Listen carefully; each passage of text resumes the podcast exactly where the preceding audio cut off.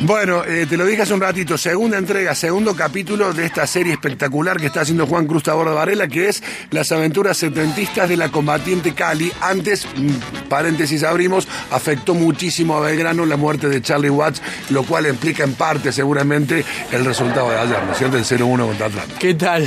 Buen día. ¿cómo va? ¿Cómo va? Qué, qué buen motivo para entender el desastre el primer tiempo, fundamentalmente. Justo llegó la noticia, llegó la noticia ahí cuando estábamos. Sí, eh, por claro, el sí, partido, sí. bueno, afectó muy el vestuario, fue muy duro. pero- Recuerdo que ayer nos despedimos diciendo, espero, esperamos no resucitar a- al muerto Atlanta, que hacía 11 partidos que no ganaba, que en los 11 partidos había hecho dos goles nomás y tuvo que venir a hacer el tercero a nosotros. Eh, me había olvidado un poco porque me amargo el día, yo realmente me amargo el día. Lo de Charlie lo de- sí, claro, por supuesto, sí, sí, sí.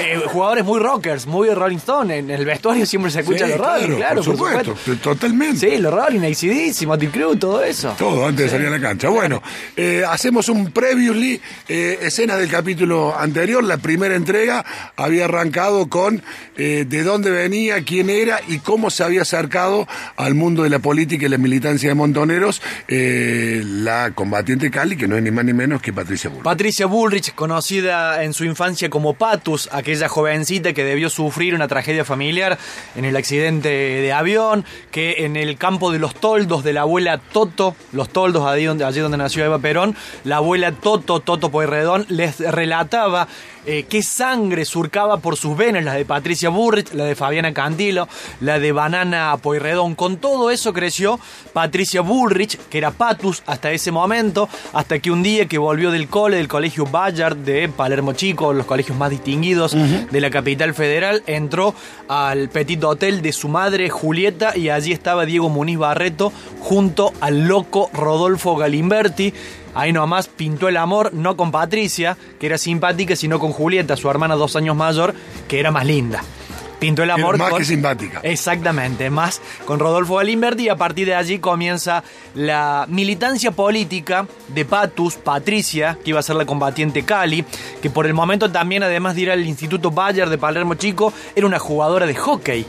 Como correspondía a las chicas bien de la capital federal. Vas a un colegio cheto con un lindo uniforme. En general sos lindo o sos linda porque la belleza es clasista. Es muy difícil la- tener la posibilidad de, si no naciste con una buena cuna, tener la posibilidad de ser lindo. Esto no es una cuestión estética, sino de clase, dirían en Nordelta. Jugadora de hockey y amante de la música, como su prima Fabiana y como su tío, que algunos creen que es primo, Banana, amante de la música que incluso la propia Patus intentó tener una carrera por ese lado.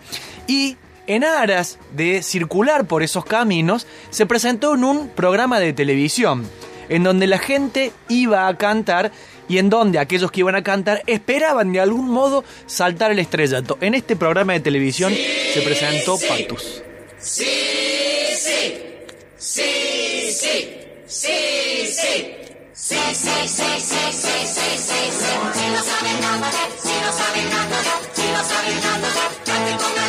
lo sabe, cante con Roberto Galán, ese viejo amigo de Juan Domingo Perón en el exilio. Era el hombre que ponía la cara para este programa de televisión en donde fue Patus con una de sus mejores amigas, una amiga que aún conserva, y cantaron un tema que en la época, en los 70, era un tema que marcaba toda una generación. Cantaron este tema, escucha. Vagando por la calle, mirando la gente pasa.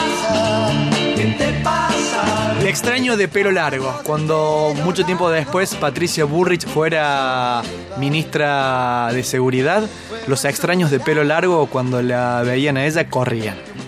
Sí, y ella les tiraba por detrás, ¿no? También. Mandaba a tirar por detrás. ¿no? Dice, "Ah, un extraño de pelo largo, tiren. Sus deseos de ser estrella de la canción quedaron de lado.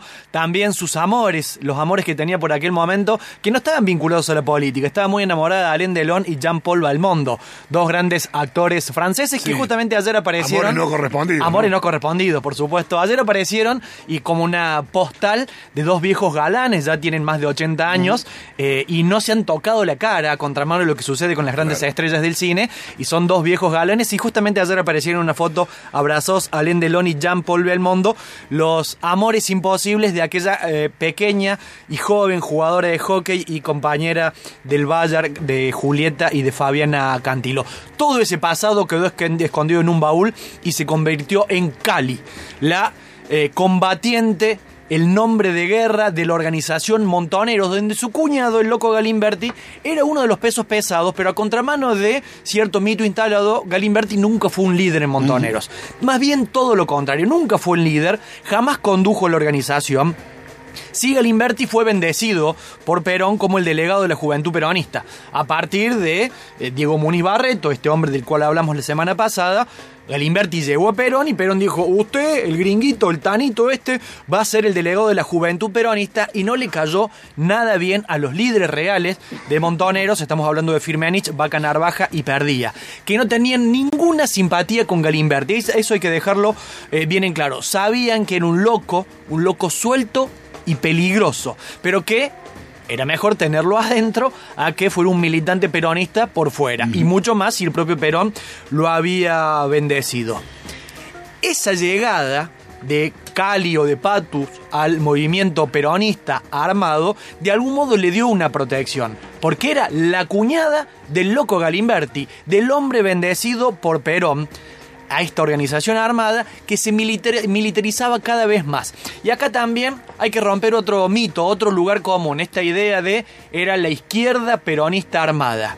Es cierto que la militancia de base de Montoneros era la izquierda. Ahora su conducción y mucho más todavía Galimberti, de izquierda tenían poco. Hay que recordar que el origen de Vaca Narvaja, de Perdía, de Firmenich era el nacionalismo católico. También lo fue del propio Galimberti. Galimberti cuando le decían, sí, ustedes son la izquierda peronista, decían, no, ¿qué izquierda? Yo soy peronista nacionalista, vengo de Tacuara, con la izquierda yo no quiero saber nada, no me hablen de socialismo.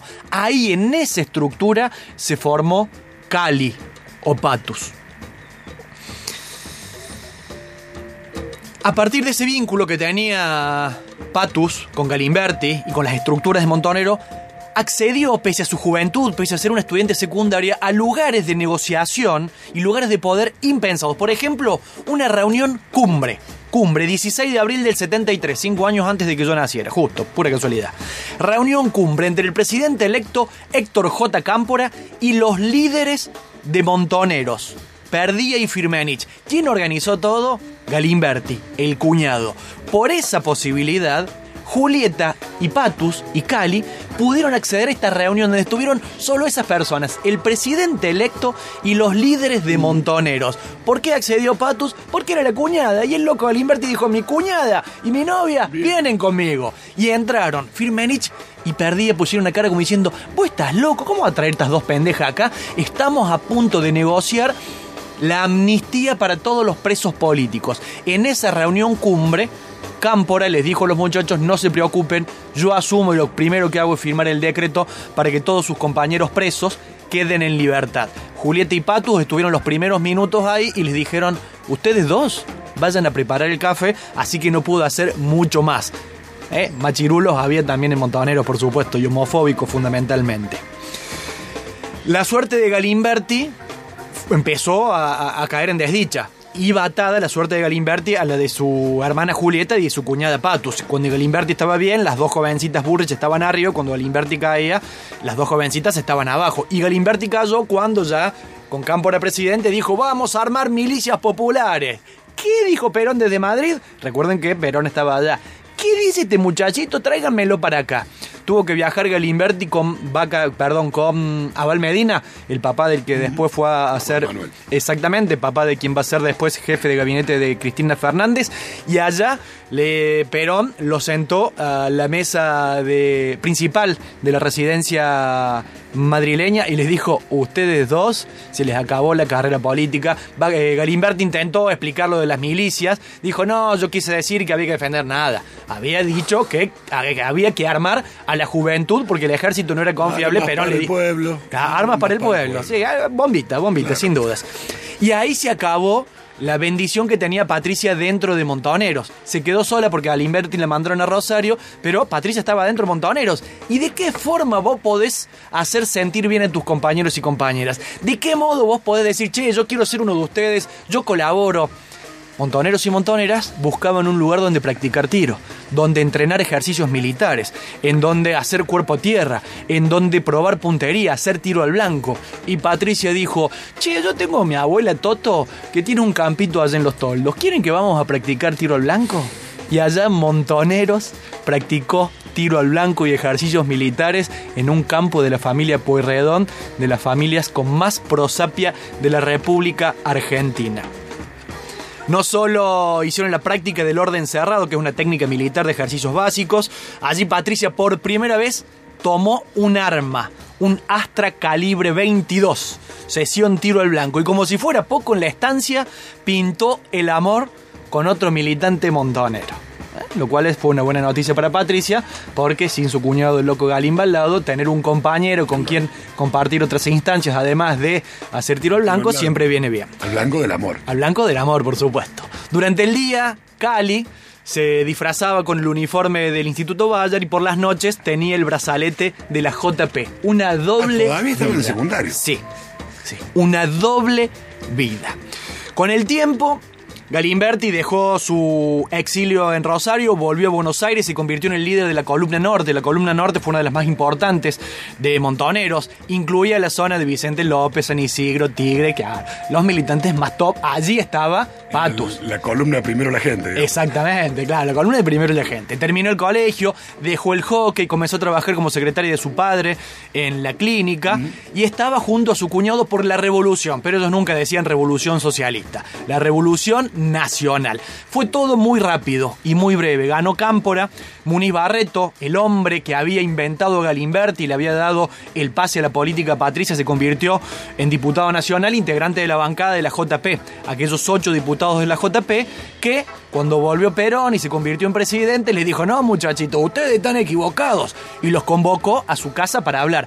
Muniz Barreto, junto a los otros siete diputados de la JP, fueron a hablar con Perón, creyendo que iban a hablar en secreto porque estos ocho diputados le iban a decir, che, López Rega y el resto de la banda están haciendo desastres.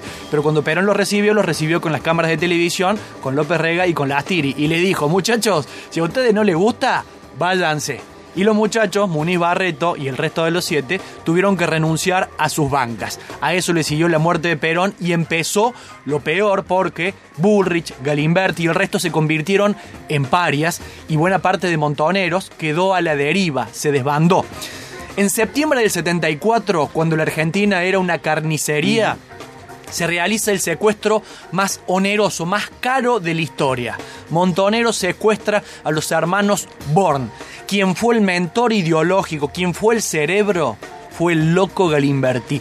¿Dónde el loco Galimberti trazó todas las directivas, pensó, armó su croquis, dijo que a tal hora se hacía tal cosa?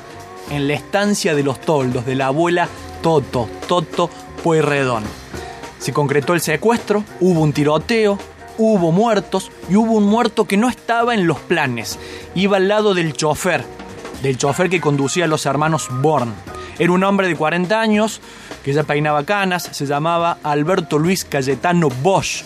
Después supieron montoneros a través de los medios que era un alto directivo de Molinos Río de la Plata. Cuando Galimberti pensó todo, no sabía que ese hombre iba a estar sentado allí al lado del chofer. Al día siguiente, Cali agarró el diario junto a su cuñado al lado y le dijo: ¿Mataron a Alberto Luis Cayetano Bosch, Galimba? Sí, no estaban los planes. ¿Mataron a Alberto Luis Cayetano Bosch? Sí, Patus, lo matamos. Mataron al tío Alberto.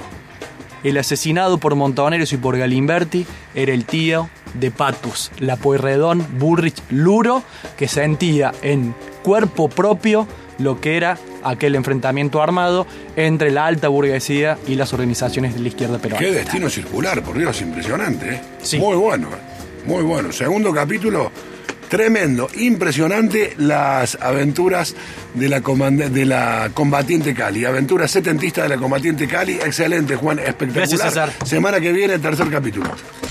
Mira quién habla.